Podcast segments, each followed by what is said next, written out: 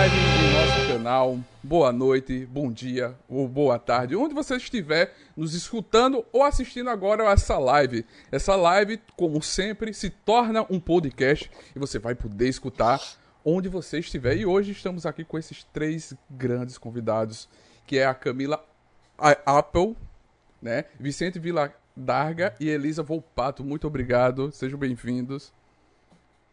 Obrigado você. Obrigado você. Obrigado vocês, muito legal estar aqui. Hoje estamos trazendo um assunto muito relevante que devemos falar não somente hoje, mas sim todos os dias. Sobre as vítimas que sofrem em silêncio. Você sabia que em 2019 uma pessoa foi estuprada a cada oito minutos no Brasil e que 86% eram mulheres, sendo que metade delas tinham é, 13 anos. É, e em comparação a 2018, o número de feminicídios cresceu 7,1 e quase e que é quase 90% dos crimes registrados foram em 2019 cometidos pelos companheiros das vítimas e que 56% dessas vítimas tinham entre 20 e, 30, 20 e 39 anos. Esses são os números alarmantes que infelizmente acontecem todos os dias. Precisamos falar sobre, sobre o abuso e que, eles, que elas não estão sozinhas. E que. Eu estou um pouco nervoso, gente. É... Continue, professor eu quando escrevi esse texto, eu, conversando com a Karen, eu, eu me emocionei, porque o nerd é criado para criar conteúdo e ajudar as pessoas. Nós já fizemos lives sobre depressão, ansiedade. E, e como homem, eu, eu também tenho que falar sobre isso. Eu tenho que mostrar às pessoas que nos seguem que elas precisam ser escutadas, que elas precisam falar, que elas não estão sós. É, precisamos falar sobre o abusos e que elas não estão sozinhas e que elas podem ser ouvidas. Temos pessoas que ouviram e acreditaram nelas. Essas mulheres lutam e não se calam a partir de uma que teve força para contar. Outras vieram que não estavam só contra esses monstros que ficam disfarçados atrás de religião ou dos cargos políticos ou dos cargos que eles têm. Vocês não estão sós. Falem. Vocês vão ser ouvidas a gente está aqui para ajudar. Você pode contar com o Nerd Tatuado e você deve. E se qualquer coisa que passar, ligue 180.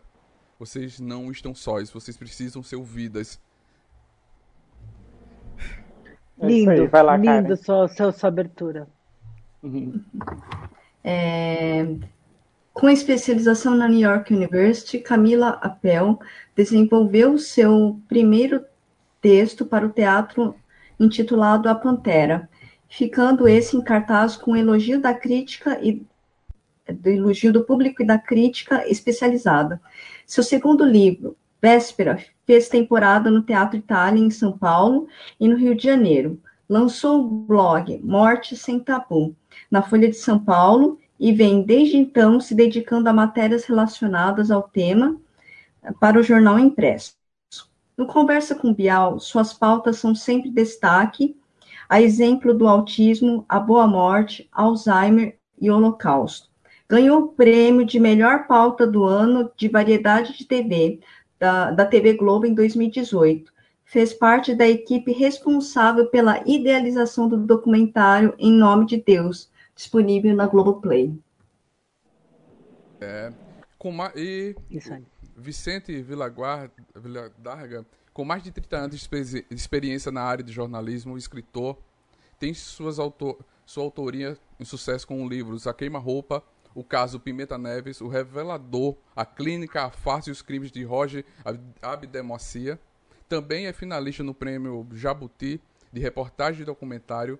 Já passou pelas revistas Alfa, Exame e da, uh, da editora Abril e atualmente é editor da coluna de comportamento prestigiada revista e portal Isto É.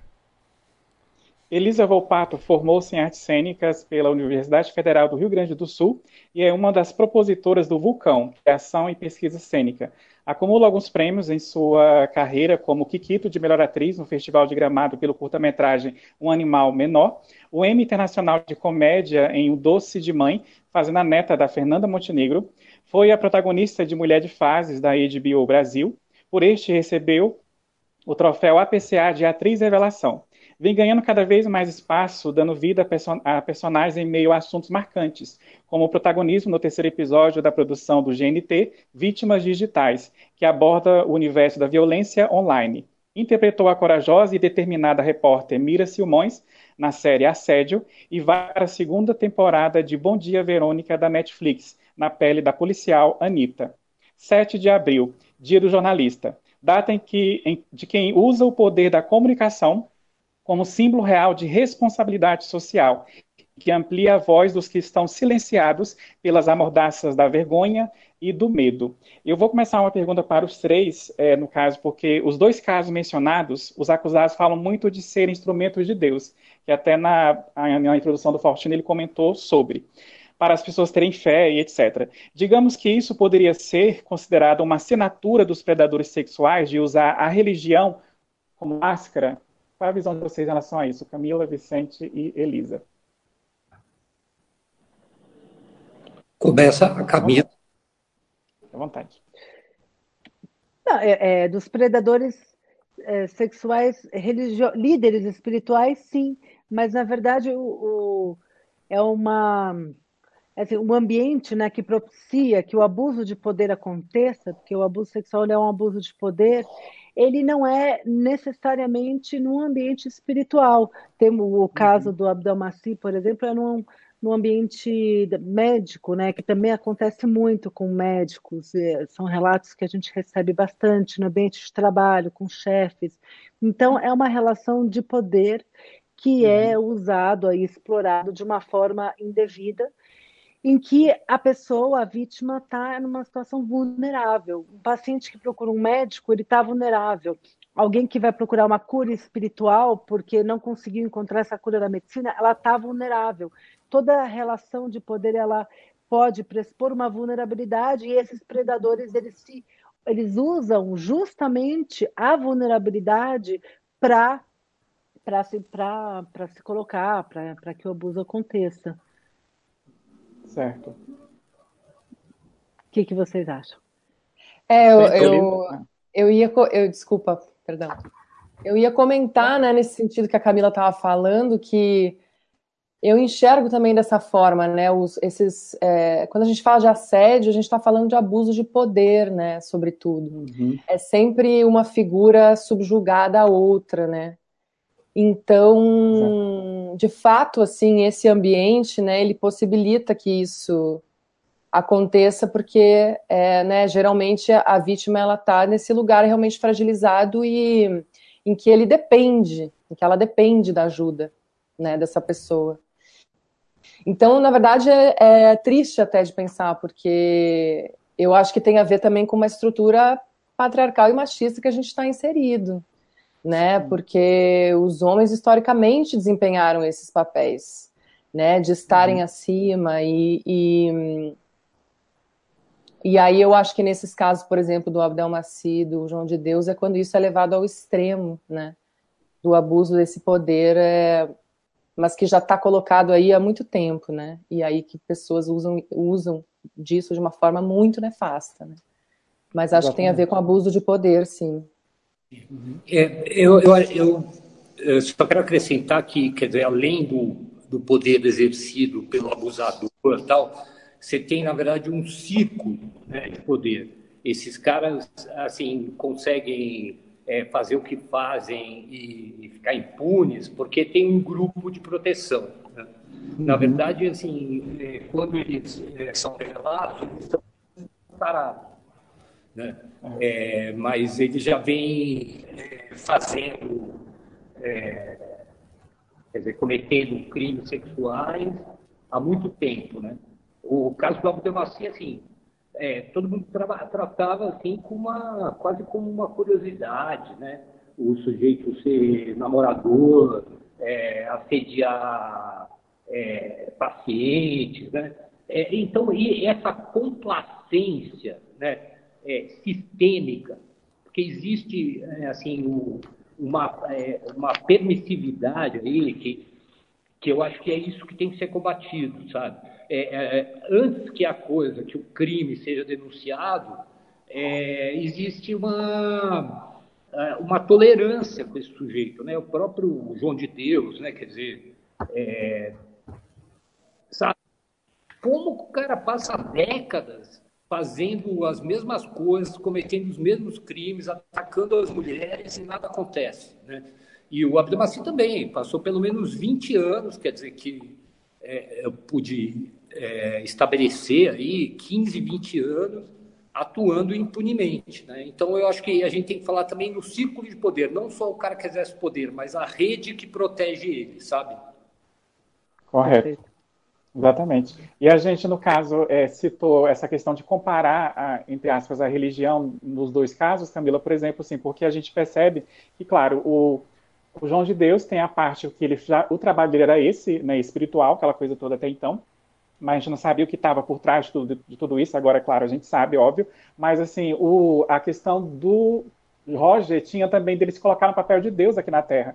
Né? Ele falava que Deus, as coisas, as coisas no caso, celestiais, espirituais, Deus resolvia. O físico, o material, a mulher não poder ter filho, era com ele. Então, as pessoas tinham que ter fé nele. Então, ele colocava essa parte da religião muito forte, no caso, até como uma máscara. Ah, eu sou um homem de Deus, na Terra, enviado por ele para curar as mulheres. Né? Então a gente ouvia muito isso, é por isso que a gente colocou nesse ponto inicial. Né? Entendi, entendi, uhum. faz sentido. Perfeito. E é muito comum, né? Há muitos, muitos líderes religiosos diversas religiões acabam se apropriando desse, desse poder. É, depois da, do, até da, da, série Em Nome de Deus, agora também que foi ao ar, a gente uhum. recebeu várias denúncias nesse sentido, de, de diversas seitas. Então é muito comum. Por isso que vale a pena sempre olhar com um olhar crítico para aquela pessoa a quem você está colocando a sua vida, a sua crença, a sua fé, que é algo tão bonito, né? A crença e a fé é são coisas tão bonitas. Antes do Faustino Wakara passar para a próxima pergunta, eu queria só dar boa noite para quem está no nosso chat aqui comentando.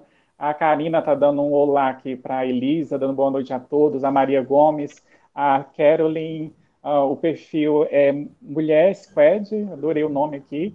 A Geni, a Geni também está aqui dando boa noite para a Elisa, falando que está com saudades. Enfim, obrigado, gente. Vão compartilhando, é, no caso, vão curtindo também, dando like e se inscrevendo no nosso canal, que a gente agradece por estar trazendo toda quarta-feira conteúdo bem legal aqui para vocês. Vai lá, Faustino Karen, fica à vontade. É, na visão de vocês, qual seria o maior perigo e como se proteger de maníacos que estão se disfarçando de conselheiros coaches para cometer atrocidades, como foi o caso da atriz Alison Mack, do seriado Smallville, que era que ela atraía jovens para um grupo que na verdade era uma seita de escravidão sexual.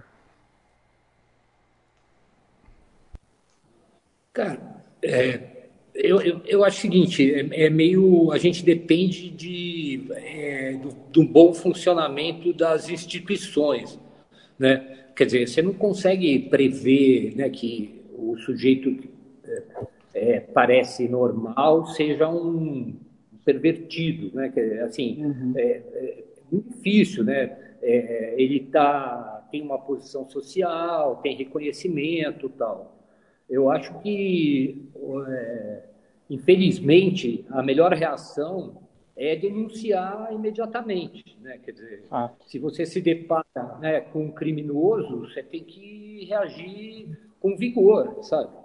e, e denunciar. E não, é, eu acho. Agora, como você pode prever? Você tá, você entra num grupo de boa fé, num grupo religioso, você está imaginando, sabe, que as coisas vão te levar para o bem, né, para o lado bom. Ou quando você entra num consultório médico, né, tem uma um princípio, vamos dizer, da profissão médica que é é uma palavra de latim, primum non nocere, que é primeiro não prejudicar.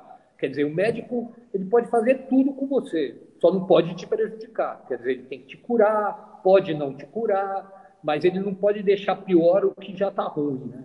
E alguém que vai no médico eh, e sofre um estupro, basicamente está sendo altamente prejudicado. Né? Quer dizer, então, a, é muito difícil ter uma defesa prévia né, contra o maluco.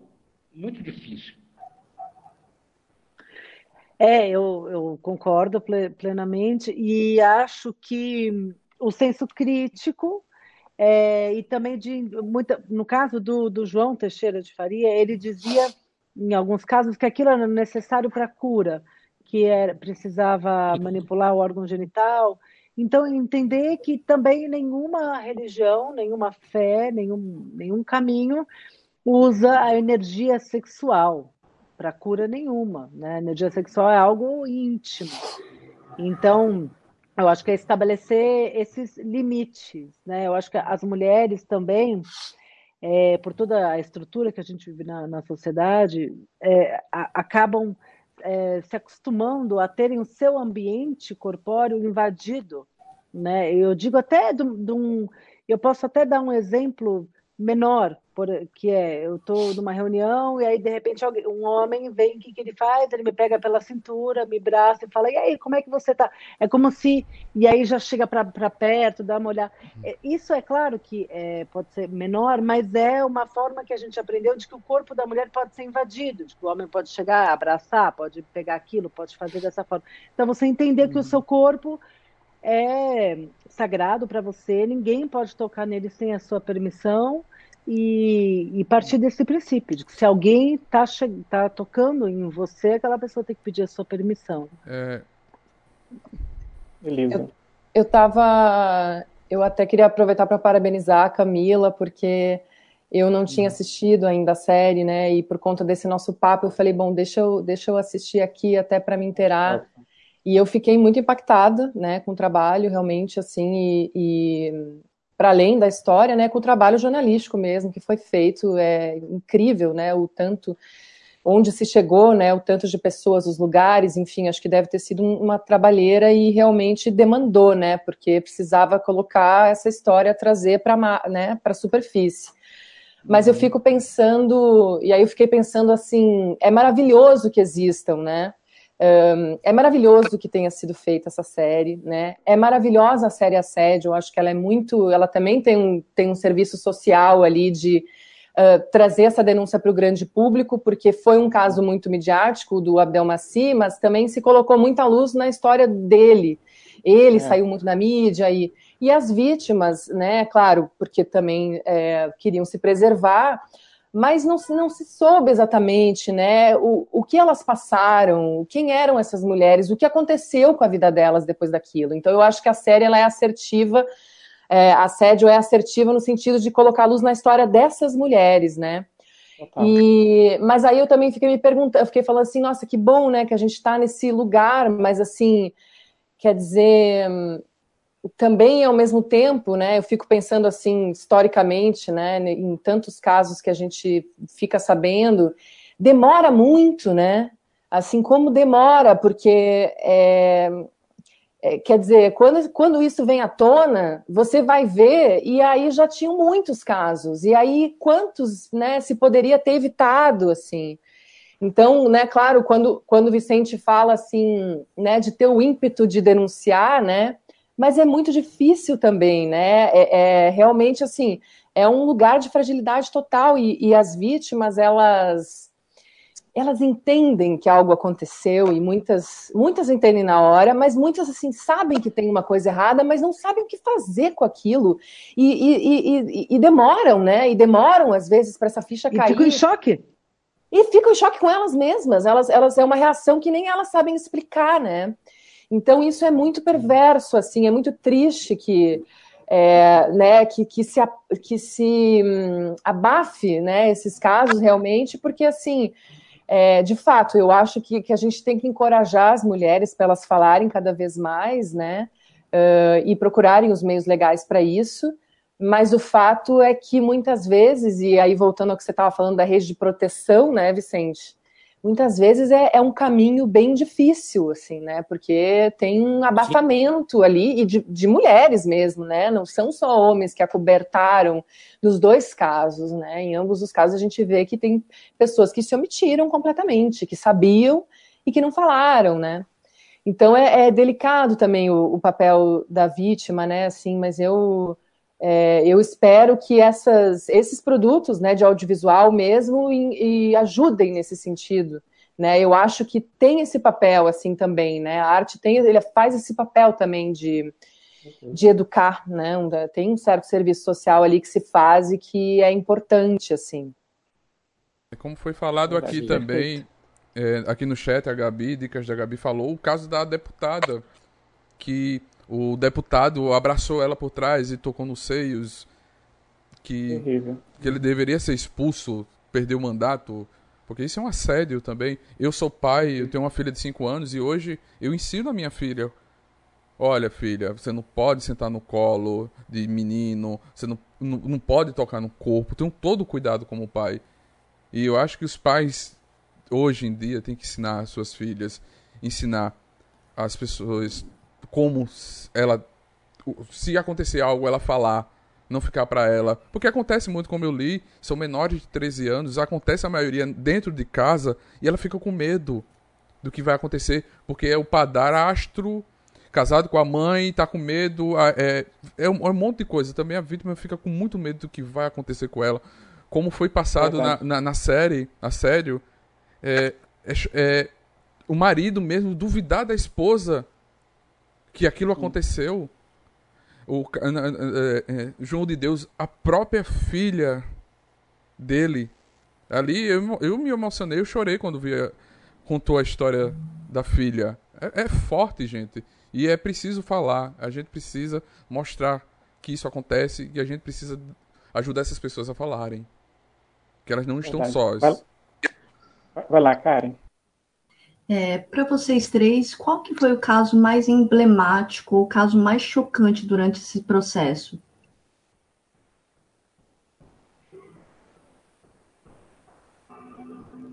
Como assim? Nossa. É... O caso mais chocante que vocês viram, que relataram para vocês dentro do tanto do caso do Roger Abdelmaci, do Roger Sadala, do, da, do João de Deus, qual para vocês te chocou assim de uma maneira assim que vocês não esquecem? Quem começa? Eu, eu posso começar. No, no, bom, no meu, foram todos esses que acabei levando para a série. É, realmente, uhum. todos esses que estão na série me chocaram demais. O da filha do João é, me, me tirou o chão, assim quando fui Demais. entrevistar ela para pegar o depoimento, eu, eu gaguejava, porque era, era para mim uma, é, uma história tão dura, e ela é dura, ela tem essa casca de uma Sim. mulher que tentou a vida toda ser escutada e foi desacreditada, tentou levar a história dela para um jornalista, que está na série também, que decidiu não colocar a história dela no ar porque estava com medo dele, de ser assassinado, então ele não uhum. colocou então, ela realmente sofreu de, em todas as esferas, a Dalva, né? E Isso. ainda sofre. É, depois tem o caso da Marina e da Camila, que me marcaram muito, porque são duas mulheres que tentaram denunciar o João antes, e aí é tudo isso que a gente está falando, né? Por que, que as mulheres não falaram? As pessoas às vezes falam, por que, que as mulheres não falaram? Por que, que não denunciaram? Algumas denunciaram, mas não foram ouvidas. Elas falaram, mas não foram ouvidas, que é o caso dessas duas mulheres. Então, me chocou demais por esse aspecto, por elas terem procurado a justiça e não foram ouvidas. No caso da Camila, ela processou o João e a juíza considerou o João inocente. Ela era menor de idade, 16 anos, na época do abuso, com síndrome do pânico, foi abusada na frente do pai. Então, é, é, e tem um depoimento do pai também, né? Então, é absolutamente avassalador. E o da Marina, que a Marina fez um boletim de ocorrência, fez uma denúncia online no Ministério Público, então, é, também tentou é, ser, ser ouvida. E o da Dona Maria, que é a mulher que levou, em 1973, levou tiros a queima-roupa do João, ainda tem os, os estilhaços na cabeça. Eu fui com ela, é. fizemos a tomografia, uhum. é, tá com ela esse tempo todo, resgatar essa história, acompanhar a história dela. Ela, quando foi se quando ela quando ela estava lá no hospital de Brasília para se, se curar, para se tratar desses estilhaços, ela sobrevivia comendo lixo no hospital, porque ela não tinha quem buscar ela, então ela ficava pegando comida de, no meio de seringa, assim, então é uma, é uma história horrorosa também. E o da Débora, o da Débora foi um que eu achei durante a entrevista que eu não ia conseguir terminar. E eu falei, eu vou ter que pedir para parar e não ela. Olha que vergonha, porque eu, eu soluçava, não conseguia. A Débora, o caso dela, que o marido entrou em coma, ela com um filho de três anos.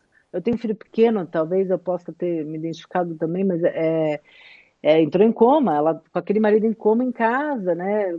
Aquela situação de não sei para onde ir, não sei mais onde procurar, e vai no João, e o João fala aquelas barbaridades para ela, de seu marido vai acordar, vem aqui que ele vai acordar. E aí faz o que fez com ela, né? Abusa dela rezando Ave Maria.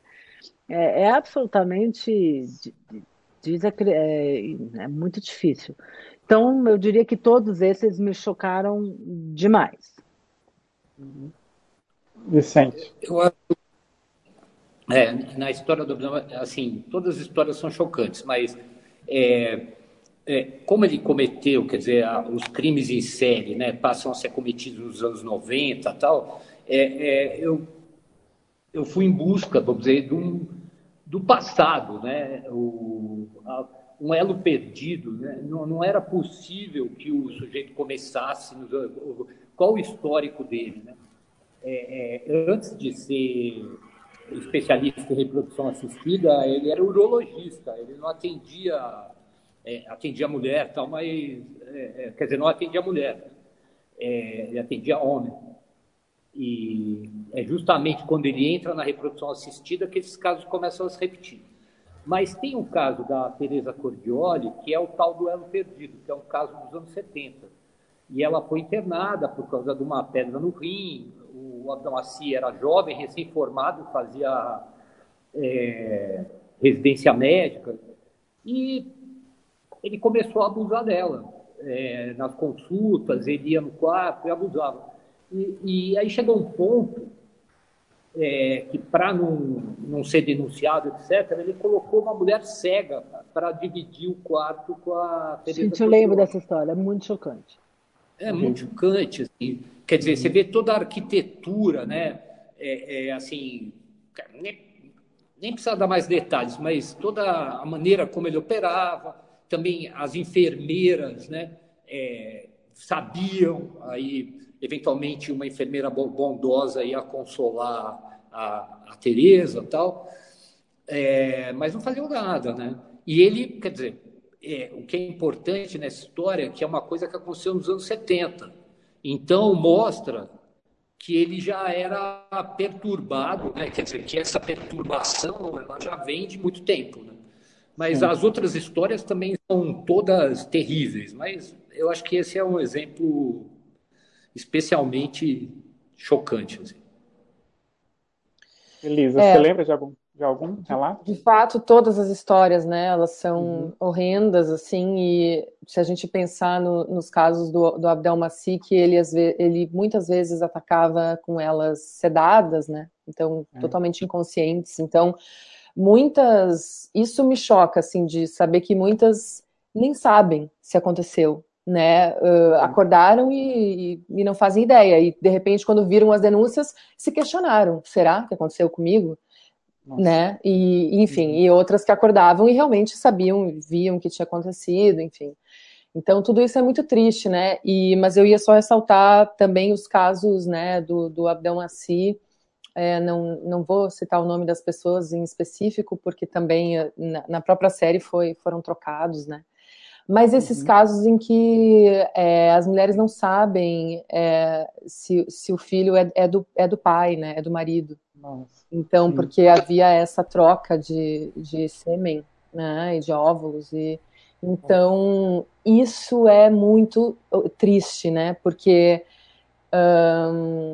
você viver com uma dúvida também, né? Teve eu, eu, participei depois do assédio, eu participei de um, eu fiz a voz, a narração de um documentário que chamava DNA Abdelmaci, que era um hum. documentário é, sobre algumas dessas vítimas aí de, de troca de, é, de DNA. E, e, era isso, assim, a, tem casos em que eles fiz, fizeram o teste e tinham certeza que o pai não era o pai, e outras pessoas que viam que, sei lá, o filho não era parecido com o pai, mas não tiveram coragem de fazer o teste, e, e isso ficou. E, então, quer dizer, é, né, são, são vidas arrasadas, assim, porque mesmo você vive com a dúvida ou você vive sabendo, as duas coisas são terríveis, né? Não, não, não tem o que apague, né? Terrível. Verdade.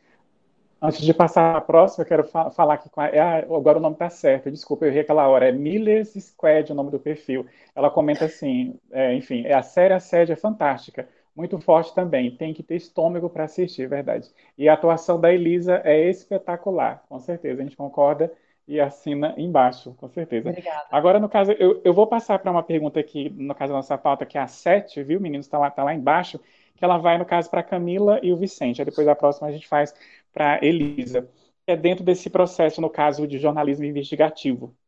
Né? Então, assim, uh, vocês já sofreram, no caso Camila e Vicente, alguma, algum tipo de ameaça por ter trazido esses casos, esses crimes publicamente? E, no, e se sim, no caso ou não, também depende da resposta de vocês, se existe alguma maneira de, de se resguardar em segurança desse tipo de consequência? De ameaças de algum tipo de, de encosto na parede, entre aspas, enfim, se vocês se sentiram é, recriminados por trazer isso à tona de alguma forma, que faz parte do trabalho de vocês. A gente sabe que isso gera bastante burburinho. Né? Se saiu tanto na imprensa na mídia, com certeza teve um efeito também positivo e talvez a parte negativa, se existe de fato nos bastidores. Camila? É, eu acho que a melhor forma de se resguardar é a matéria sair, porque uhum. o, o risco maior é o antes disso. Então, o momento onde eu tive mais medo, onde eu acho que eu realmente estive vulnerável, é, foi quando eu comecei a apuração, desde quando eu comecei a apuração até a reportagem ao ar, que foi em 7 de dezembro de 2018. E é. até aquele momento eu acho que eu corria assim, algum, algum risco, mas depois que saiu, não, porque aí você está exposto, está evidente, seu nome está lá, né? Eu lembro até que o Pedro Bial, quando é, ele foi ler o, o, a gente chama de abre, né? Mas quando ele foi ler o, o início, a apresentação daquele programa, ele disse, é, ele colocou, ele colocou no, no roteiro. É, uma apuração feita pela Camila Apple e eu virei e falei para ele por que que você está colocando meu nome, né? Porque nós somos redatores do programa dele, é, ele que nós escrevemos os roteiros e tudo. E ele disse: eu estou colocando seu nome para te proteger, porque é a única forma. Eles já sabem que você está fazendo isso, então se eu deixar isso claro é uma forma que eu estou vendo de te proteger. E eu acho que ele tinha toda a razão. Foi realmente importante. É, eu não tive uma ameaça direta, mas eu tive vários indícios e várias ameaças indiretas, né? O João uhum. sabia que eu estava fazendo isso, ele tinha meu telefone, ele tinha meu nome. Uma das minhas fontes foi coagida, a, foi coagida com a arma a abrir a, todo, várias informações sobre mim para ele. Então, ele tinha. Eu acho que ele não acreditou que a reportagem realmente sair porque não foi a primeira vez que isso acontecia. Ele achou que ele ia conseguir, de alguma forma, derrubar com uma liminar, talvez. Ele tentou, né? A gente depois viu que ele tentou. Ele, a, o juiz negou graças, né? Teve uma juíza ali de plantão que canetou e falou: não, vai sair. Mas ele podia ter derrubado. E se ele tivesse derrubado com uma liminar o programa, aí eu estaria muito exposta e todas as mulheres que tinham confiado em mim que quiseram permanecer anônimas naquela reportagem permanecem até hoje. Elas também estariam muito expostas, porque o grande medo delas era esse. Elas falavam: por que, que eu vou falar com você? Por que, que eu vou dar uma entrevista? Se essa entrevista não vai sair, não vai. A única coisa que vai acontecer é que eu vou colocar minha vida em risco e a da minha família. E eu tive que virar para elas e falar: é, eu vou fazer o máximo possível, o possível e impossível que está ao meu alcance para isso sair. Eu posso prometer? Não, porque você só sabe quando realmente sai. Né? Mas eu, eu, o que eu prometi foi que eu não iria sossegar, que eu estava obcecada em ver aquilo no ar. E aí, quando saiu, quando foi ao ar, realmente eu deu uma relaxada. E aí, e, e acho que o importante é isso. Interessante. Vicente. Bom, é, não, assim, não sofri nenhuma ameaça. É, é, problema central ali do meu livro era o risco jurídico, né? Assim, é, Então, é, eu tive problema, a primeira editora saiu com essa alegação né, de que o risco jurídico era alto tal. E depois, quer dizer, o livro, eu, eu considero isso um mérito, sofri nenhum processo, é, eu, eu acho que isso é uma qualidade, né? é discutível, mas acho que é uma qualidade, é, nenhum questionamento, sabe, sobre as questões fundamentais tal.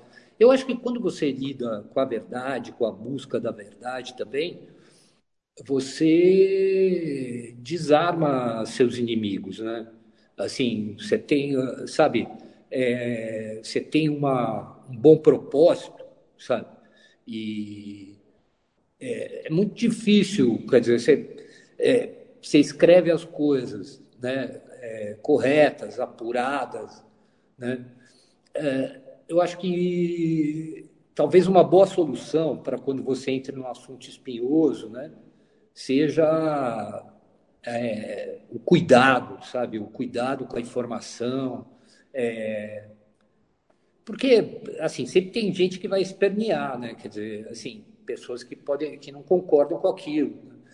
É, agora, no caso, assim, é, do Abdomaci, é, é tudo, vamos dizer, é, julgado, né? Os processos já tinham Isso. se envolvido, é, ele já tinha sido condenado, né? Então você está trabalhando, eh, você não está trabalhando com especulação, você está trabalhando realmente com, com, com, fatos, decisões judiciais, tal. É, mas é isso, ameaça nenhuma, não, não sofri ameaça nenhuma. Legal. Faustino, para Elisa, escolhe uma para ela aí. É, Elisa, é, assédio nos remete também a séries criminais como Lei e Ordem, é, é Cold Case, CSI, é, Eren Brokovic e até mesmo a dramatização dos programas policiais. Quais foram as etapas de preparação para se tornar em cena uma repórter investigativa e estar em uma produção como Vítimas Digitais, né? E Bom Dia Verônica também, que tem a violência doméstica e feminicídio. Como foi sua preparação? É, você citou essas séries todas, né? E elas são séries policiais, né? E, uhum. e às vezes eu, fazendo a mira, eu, eu me confundia, eu achava que eu era uma policial. Tinha vezes que eu quase me esquecia que eu era uma jornalista, porque né, eu acho que o jornalista investigativo ele tem um pouco esse, esse faro né, do, do detetive mesmo, né? E, então, é, a gente trabalhou muito nesse sentido, assim, de ir atrás dessa verdade, né? É, porque, assim, aí falando, né, com relação a esses casos de assédio, assim, teve uma coisa que eu pense, refleti muito sobre isso, assim, que é, é, muitas vezes a defesa alega que não há nenhum tipo de prova material, né, não tem a concretude da coisa, né, então, o que, que você tem? Você tem o depoimento dessas mulheres. É, e, né, se isso não é validado, né, pelo amor de Deus, mas assim, não era, né? Então, a Mira, ela tem um, tem um faro que ela, assim, no primeiro momento que ela recebe a primeira denúncia, né, anônima, no telefone, dizendo de uma mulher que foi abusada pelo médico, ela acredita imediatamente nessa mulher.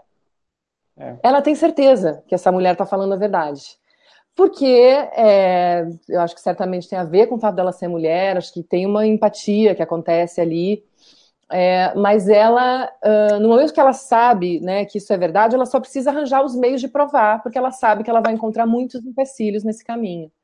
Né? E aí também tem uma estrutura, essa estrutura toda que a gente estava falando, né? é, de ser muito desacreditada, né? E, e no, na série, assim, ela, ela vai, ela trabalha num jornal e aí ela é rodeada de homens, né? Tem esse ambiente um pouco masculinizado e, e o editor vai descreditando, né? O editor vai falando, não, esse cara é, né? Esse cara é muito grande, não vão mexer com isso, isso é um vespeiro. Então ela vai sendo super descreditada no, no, no processo né? E, e, então ela precisa realmente se agarrar, né, nos depoimentos dessas mulheres, assim. Então, eu me conectei bastante com isso, assim, né, de, é, do, do, quanto era importante, assim, né, ela ter esse contato com essas mulheres, e aí a, né, a Camila sabe muito bem, né, como é esse processo, mas de você tentar uma aproximação mesmo, né, com essas vítimas, de uma maneira que você não afugente elas, né, não deixe elas desconfortáveis de falar sobre o assunto, mas ao mesmo tempo que elas entendam que aquilo é tudo que elas têm, né, esse depoimento é tudo que elas têm. É, então, e é isso, assim, é, assisti bastante série de, de investigação, né, de, o, o Spotlight foi um, um, filme que foi uma referência, é. É, e que também, né, caso de assédio, e a gente fez uma, uma, preparação, enfim, né, os ensaios todos, e eu conversei com uma jornalista nesse processo também, que não, é, não, não quis também se identificar, mas que uh, participou, ela ajudou com alguns, uh, trouxe alguns depoimentos para, para outra jornalista que então levou, levou a cabo, mas não quis se envolver, então conversei bastante com ela, foi importante. E mergulhei muito né, no material que, que existia já público no YouTube, li tudo sobre, né? Fui chafurdar nisso, assim, porque precisava me lambuzar dessa história, assim, porque a Mira ela é quase como um vetor, assim, na série, né? Ela, ela, ela leva, ela é uma seta, ela é uma mira mesmo, né? Ela, é, a Mora Maltner falava isso, né? Mira, mira porque ela mira mesmo e vai. Então ela precisava ter esse, é, esse ímpeto, assim, né? E eu acho que me, me conectei muito com isso, assim, o fato dela ser uma mulher, né? Eu acho que faz fez toda a diferença nesse nesse processo, assim, né? De ter conseguido ganhar a confiança, então, dessas, dessas vítimas para falar, para ajudá-las, né? Verdade. Karen? É, a minha pergunta vai para o Vicente. Né? No livro A Clínica, você teve uma pequena abordagem falando também sobre um outro crime do Roger, que seria referente aos óvulos. E eu queria, porque assim, do, dos 8 mil bebês gerados, ficou-se, né, sabendo que uma parte era dele, que teve a, pela, através dos estupros, assédios, mas também que houve uma é, rejuvenescimento dos óvulos e que teve uma modificação e que muitos é, óvulos não são dos mesmos pais, foram é, misturados. E a minha questão é, também, referente também ao documentário Complexo de Deus, ou Doutor Vida, é se você vai poder, se você futuramente vai abordar sobre esse crime de ética em algum livro ou alguma reportagem futura. É, é, então, essa questão do, dos óvulos tal, é, tem algumas, é, vamos dizer, tem que analisar um pouco a, o desenvolvimento científico né, dessa. Até os anos 90, o congelamento de óvulos é uma coisa relativamente recente, né? Então você não pode colocar na conta. Eu acho que essa tecnologia, agora não lembro exatamente a data, mas para você congelar óvulos é uma coisa da década passada, do meados da década passada, né? que se chegou a essa tecnologia. Então os óvulos anteriores eles não podiam ser conservados, né? É, eu, eu acho o seguinte: o grande problema ali na clínica do Abdelmaci é que ele tinha ali um laboratório de pesquisa genética assim instalado, entendeu? Do lado da, da clínica, dentro, na área da clínica, fazendo pesquisa, manejando é, gene é, de animais, é, misturando genes humanos com genes de animais tal. É, tem muita, assim, tinha um grupo, uma dupla né, de pesquisadores russos, é, embriologistas que trabalhavam com ele ali, e ele falava isso abertamente, né? porque a rigor, é, toda, essa, toda essa questão genética, isso não está caracterizado como crime. Tá? É, assim, é, é, é, tem que se discutir, quer dizer, eu acho que eventualmente você tem que criar uma legislação para isso, tal, mas o fato é que você, é, você não é um criminoso, entendeu? Se você está fazendo manipulação genética. Isso não está caracterizado. Então, é, é uma coisa que, quer dizer, não, vai ter, por mais que é, apareçam, que venham a aparecer histórias aí, é, isso não vai é, piorar a situação do, do Abdelmaci, não, não, ele não vai se complicar mais né, por causa disso. Né? E existem dois casos, quer dizer, que tem ações judiciais, onde foi comprovada essa troca de óvulos. Né? Tem um, um homem, um engenheiro do Espírito Santo, que processou a Tomassi, mas ele assinou um acordo. Né? Ele assinou um acordo, recebeu uma indenização tal, e não conseguiu penalizar. E também tem dois gêmeos do Rio de Janeiro que também é, têm o mesmo problema. Né? Mas são pessoas que não se identificam, obviamente, porque é uma coisa terrível, né? constrangedora, né? Você descobrir que você é pai. Eu acho que a maioria do, das pessoas, caso né, viessem a é, desconfiassem né, de, de não serem é, o pai ou a mãe e tal, é, tendem, tenderiam a não buscar explicações para isso. Eu não sei, eu acho que se eu fosse, tivesse vivendo essa experiência, eu ia falar, não, deixa esse filho aí e tudo bem, porque você entra numa. Imagina, você vai questionar toda a sua estrutura familiar, sua vida e tal. Então, às vezes, é melhor você esquecer né, é, é, desse assunto. Né? Ou, porque também dar publicidade para ele é, só vai trazer vergonha e. Então, não sei, eu, eu acho que essa é uma, uma frente importante e tal, mas eu acho que dessa história do abdomacino vai sair muito disso daí. É, porque né, eu vi uma notícia semana passada, na verdade, que os óvulos estariam né, guardados, etc. É, tem algum armazenamento de óvulo, evidentemente, mas eu acho que o problema, o problema central aí, eu quando contei a história do Abnelaci, eu, eu tomei cuidado, quer dizer, eu sabia que a história central era do estupro, né? Era do estupro, que até antes do, vamos dizer, quando ele foi denunciado, o assédio não era estupro, né? quer dizer, o que é, é, meio criminalizou ou, ou, tornou o caso dele extremamente grave, né? foi essa mudança legal, que é, deu uma condição, é, para que realmente a justiça o enquadrasse, né? Porque o caso dele, na verdade, forneceu um arcabouço legal para todos esses outros casos que estão vindo em seguida. Na verdade, é o primeiro grande caso que você consegue realmente pegar um estuprador, assim, consegue pegar com, com é, as provas, é, essas provas que sempre são questionadas, né? É, é, você conseguiu fazer valer os depoimentos das mulheres, né?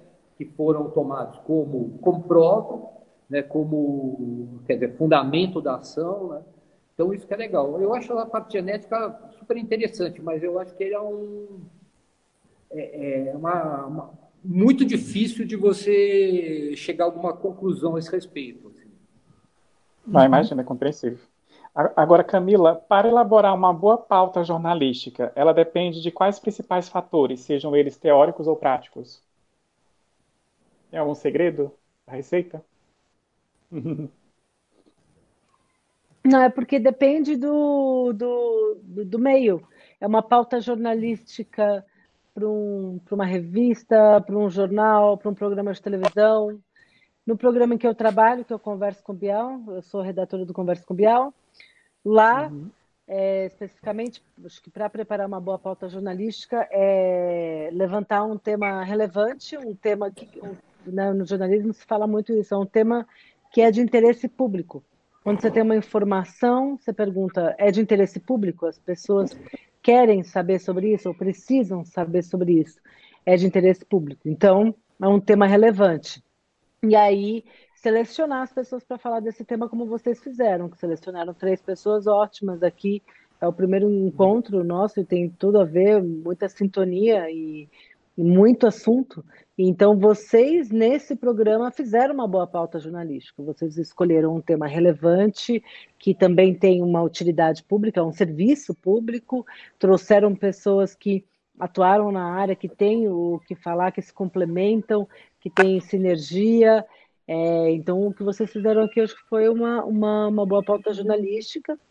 Agora, também uma coisa muito importante quando você está falando de revista de jornal, com certeza o Vicente vai falar melhor do que eu sobre isso, é as fontes, né? Você ter fontes muito confiáveis, é, checar a informação sempre.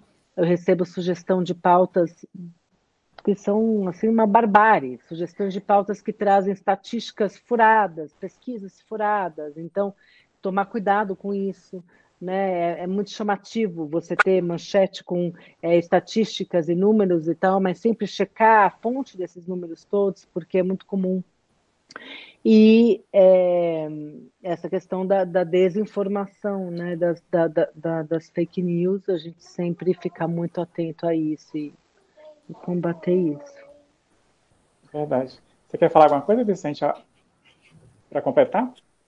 Boa pauta. Eu acho que essa questão da questão da fonte aí que a Camila falou é, é indispensável, né? Mas uma pauta é um conjunto de fatos com ideias, né? Quer dizer, você tem que estar tá, é, articulando essas coisas, né? É, mas também depende muito do veículo, né? É, uma pauta de revista, ela é diferente, quer dizer, ela tem um raciocínio, né? E uma pauta de jornal, às vezes, ela é mais factual, apoiada no fato. Né? Eu acho que essas pautas que a Camila faz são pautas altamente complexas, né? que tem, envolvem um, Quer dizer, você precisa ter ali realmente um bom raciocínio sustentando tudo. Né? Os fatos te apoiam, né? os fatos é, é, vão, vão sustentar a, a, matéria jornalística, né? mas é, a gente tem que pensar. Né? É, importante pensar nos assuntos né, para tirar deles alguma, é, oferecer eventualmente até um ponto de vista diferente. Né? Porque a é, gente sofre muito, o jornalismo sofre muito com redundância, né? É, a uhum. gente sofre muito com redundância. Uhum. Antes do Faustino passar para favor, então, complementando, Sim. uma coisa importante é o tal do outro lado, né? A gente tentou ouvir, a gente tentou ouvir o João, tentou ouvir Roger, sempre ter é, todas as diversas opiniões, e se você está falando sobre uma pessoa, sempre abrir, tentar ouvi-la, né? Abrir um espaço para ela se defender, se colocar, argumentar. Esse outro lado é, é muito importante. E é, se há opiniões e argumentos né, controversos em relação a um determinado tema, é muito enriquecedor colocá-los no mesmo ambiente de uma forma de, uma forma muito honesta, de uma forma clara, transparente e enfim. Acho que é isso. Sim, sim. Faustina, pode passar para a Elisa 11. É, e a, só ler um comentário aqui que a Dicas da Gabi falou: é triste quando acontece um caso como a da Mariana Ferrer, que foi totalmente desacreditada, inclusive sofreu assédio moral durante o, a audiência também. Isso. Bem lembrado. É. Muito bem lembrado, Gabi. É, uhum. Elisa, a, ao longo da sua trajetória artística, você tem interpretado mulheres fortes, seja no teatro, cinema, TV e streams. Gostaria de saber quem são suas inspirações femininas e qual a sua personalidade que sonha interpretar e em alguma oportunidade. Pois é, né? Você falou antes do, do Vítimas Digitais, né? E também do Bom Dia Verônica. E eu tenho a impressão que esse assunto, né? É, eu acho que sobre feminismo como um todo, mas o assunto da violência contra a mulher tem me, me, é, me perseguido um pouco, assim. E eu acho que não é à toa, porque eu acho que eu tenho, eu tenho vontade de falar sobre esses assuntos e levantar essas pautas, são pautas pessoais minhas e é, eu faço questão de falar sobre isso, mas de fato, assim, eu vim de uma, uma, uma sequência de trabalhos que falavam disso né? Então teve o assédio, é, o Vítimas Digitais que fala de, de casos de hum, assédio virtual, né? Perseguições pela uhum. internet. Uhum. É, e na sequência, então, o Bom Dia Verônica, né? Que fala sobre violência doméstica, enfim, e, e enfim, é sobre muitas coisas, né? Inclusive sobre esse machismo estrutural no ambiente da própria polícia tal. É, mas antes do assédio, eu, eu tenho um grupo de teatro aqui em São Paulo que chama Vulcão, Vulcão Criação e Pesquisa uhum. Cênica, e nós temos nos debruçado, eu e os meus companheiros, é, companheiras, um, sobre esses assuntos né, que atravessam é, o espaço social da mulher. E a gente calcou também a nossa pesquisa a partir da literatura, vocês estavam falando de literatura aqui antes até de, de, de a gente abrir, é, de é. transpor a literatura para a cena. E eu, é, então, elaborei, é, junto com a Vanessa Bruno, que é a diretora do, desse espetáculo, é, um solo inspirado na vida e na obra da Sylvia Plath. É, a Sylvia Plath foi é, uma, Maravilhoso. uma poetisa norte-americana e, e, a Silvia Plath ela foi uma, uma mulher invisibilizada no, no, como artista e como mulher no, no momento que ela né, existiu, porque ela está ali localizada nos anos 50, em que tem um, né, um patriarcado muito estabelecido, assim, e ela era apresentada para a sociedade como a esposa do Ted Hughes, que também escreve né? Uhum. E hoje nós, hoje nós sabemos que ela é esse ícone da poesia norte-americana, mas na, em, em, vida ela não teve esse, esse reconhecimento, né? Então, e esse foi um trabalho que me atravessou muito, assim. Então, eu acho que tudo começa um pouco com esse trabalho que chama Pulso. É, e eu mergulhei muito na, na, na, vida e na obra da Sylvia Plath e para mim ela virou uma guia, assim, né? Uma, uma grande inspiração, assim, porque é uma mulher que um, escreve como uma estratégia de sobrevivência. É, né, do, do, lugar que ela está inserida como mulher ali mesmo, assim. Então, um, claro, é, é, uma artista excepcional, assim, mas um, ela coloca no papel tudo que ela está vivendo e enxergando, né, de, dessa desse entorno, assim, que ela está vivendo, desse entorno machista, assim. Então, eu acho que ela faz isso com maestria, assim.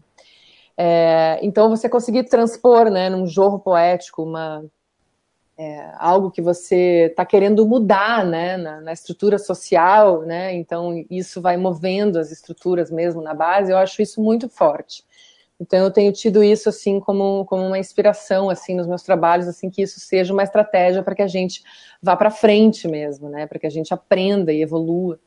Então, uhum. é, eu, eu acho que eu citaria a Silvia Plath, assim, como, como essa inspiração, assim, que é o que está mais presente. Assim. Incrível. Maravilhoso. Bacana, Cara, fica à vontade para escolher a sua próxima aí, que já estamos chegando na reta final, gente, da nossa ah, live. Ah, que pena. Ah, passa rápido. Última rodada, vai lá. É, na verdade, a minha pergunta é para os três, né? Que, infelizmente, como a Camila mesmo citou, a gente vive numa época de alto índice de fake news. E devido ao, ao amplo acesso da internet, e eu queria saber como trazer a verdade em meio ao caos de inverdades ou de informação enganosa.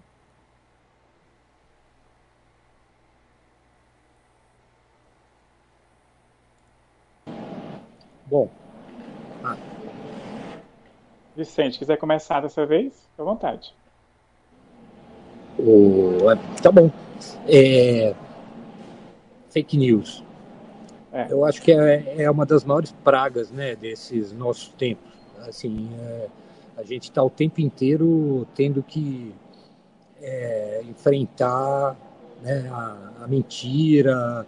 Né, agora, com esse governo, então, né, quer dizer, é, só informação para te é, desconcertar, né? para te deixar é, é, cheio de incertezas.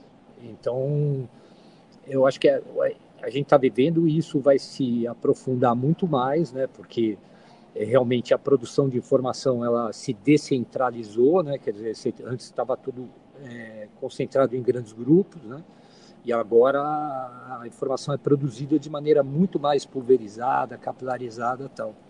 E então, e também está mais acessível, né? E eu acho que a única forma realmente é tendo uma atitude crítica, né? É, em relação à informação.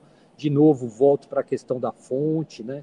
É, é, é averiguar né, qual é a origem das coisas, porque às vezes as coisas parecem verdade, mas são completamente falsas. Né? Mas eu acho que assim essa questão da, quer dizer, o governo que a gente vive hoje, é, essa situação está se normalizando, né? Porque é um governo que realmente se sustenta, né, na mentira, na, é, na insegurança, né, da população, do cidadão, né? E, e, e usa isso de uma maneira maligna, né? Maligna. Sim. Camila. Não, eu acho que é, é exatamente isso. as pessoas elas têm se informado por meios que não costumam checar a informação por WhatsApp, né? O WhatsApp é um dos maiores meios de, de, informação hoje em dia e é um lugar, um ambiente onde a informação não é checada. Nós, como jornalistas, a gente aprende o tempo todo a checar a informação, a checar a fonte, a, a procurar dados oficiais, é, a, a, pegar a opinião de, de cientistas, né, a embasar a, tudo que a gente escreve em ciência, em pesquisa. Então, esse trabalho que é feito de uma forma bem aprofundada nesses vídeos, nessa viralização de WhatsApp, não é.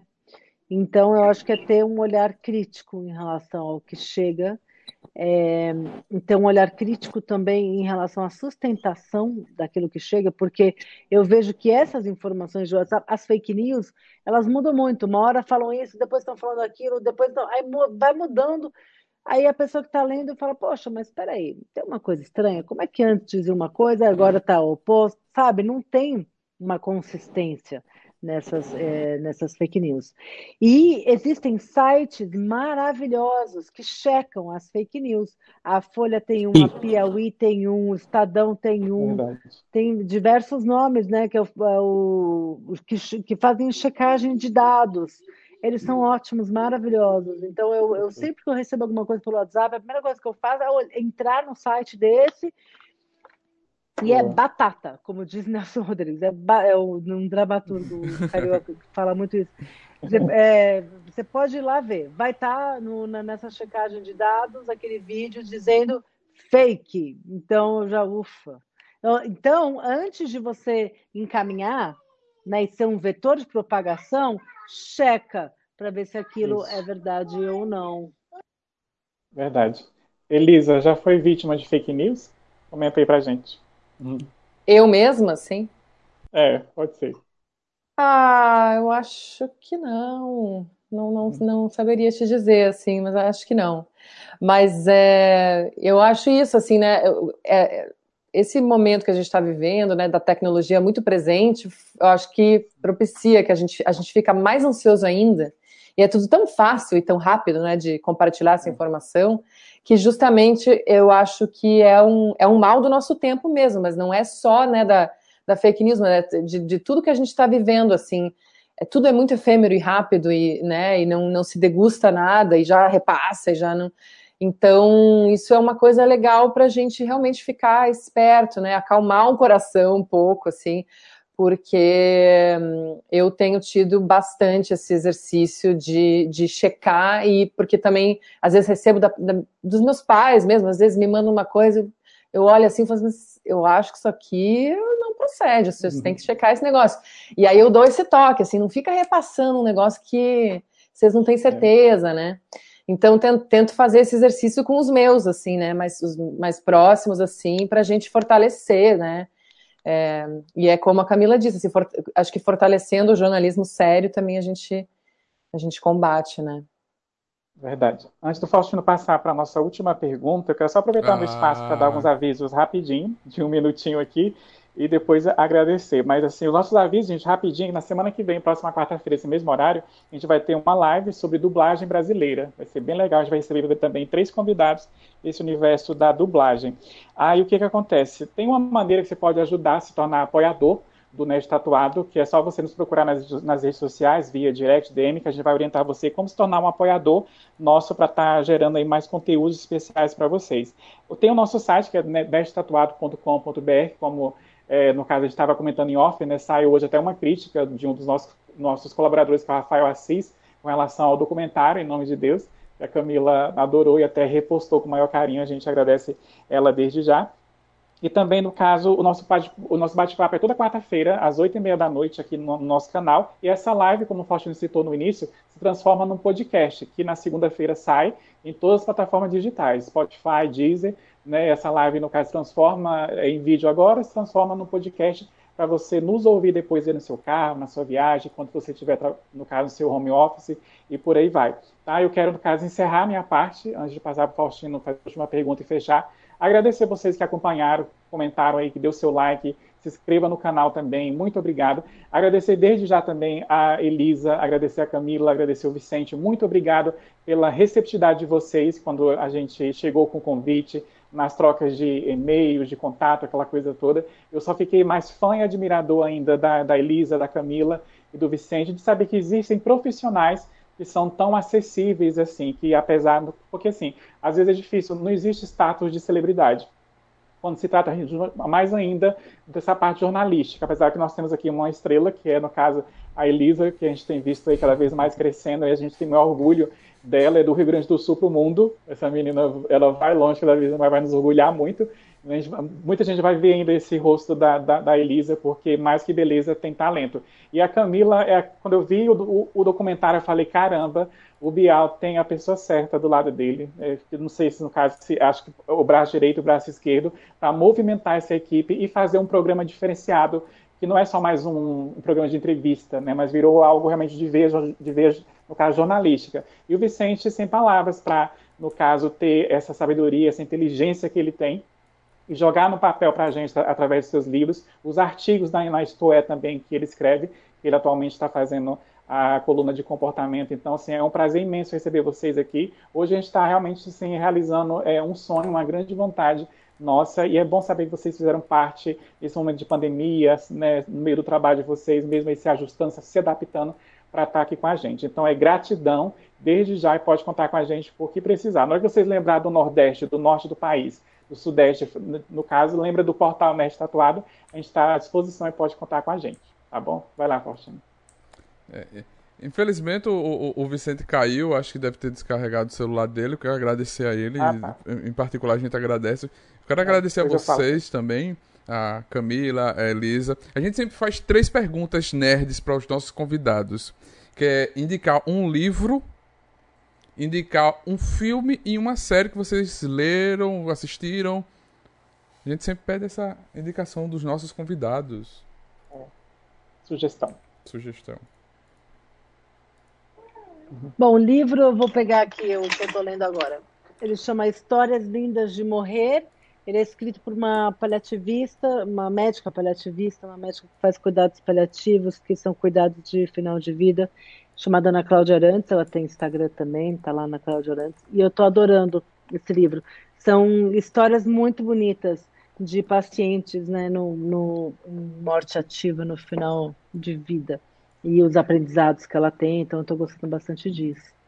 É, uhum. Série, eu vi Cidades Invisíveis, uma série brasileira no Netflix, eu adorei, uhum. então já indico. Tudo brasileiro, autora brasileira, série brasileira, vamos embora. Opa, Maravilhoso. É, eu vou aproveitar e vou indicar também um brasileiro, é, amigo meu, grande parceiro, meu parceiro no meu, no meu, grupo, né, no Vulcão também. Ele é ator e escritor, o Paulo Salvetti. Ele publicou há dois anos atrás seu primeiro romance que chama Cara Marfisa.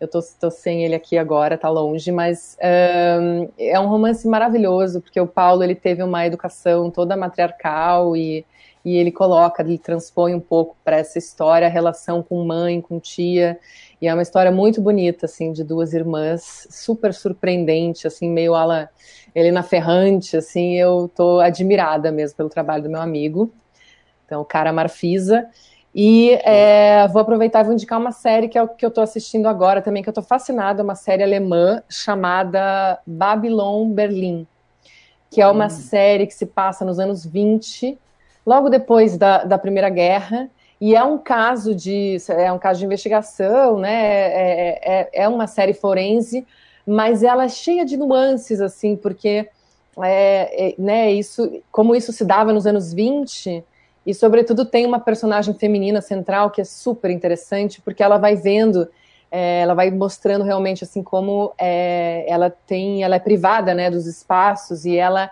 começa a ter esse faro e essa vontade de investigar, mas ela não, pode ter um distintivo, né? Ela não pode ser uma detetive oficialmente, então ela vai investigando meio por fora, e ela acaba ajudando muito na investigação, ela é a mais inteligente de todas. E eu estou fascinada com essa série, já tem três temporadas e por acaso está disponível no, no Globoplay. Então Olha, fica aí. Uau! Fica a dica. Anotado. Anotado. Anotado. É, pronto. Gente, muito obrigado. Boa noite. Vocês que estão em casa, se forem sair, usem máscara, se protejam. Se tiver na idade, tomem a vacina.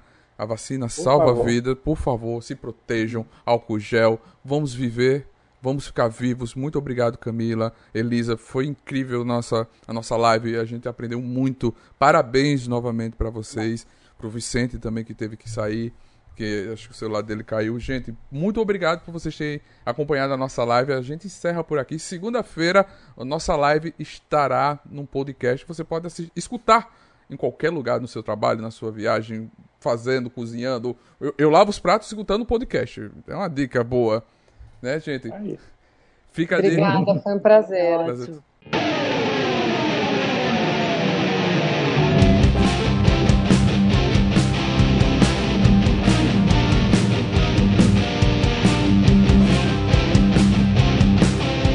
Você acabou de ouvir NTCast, o Nerd Tatuado.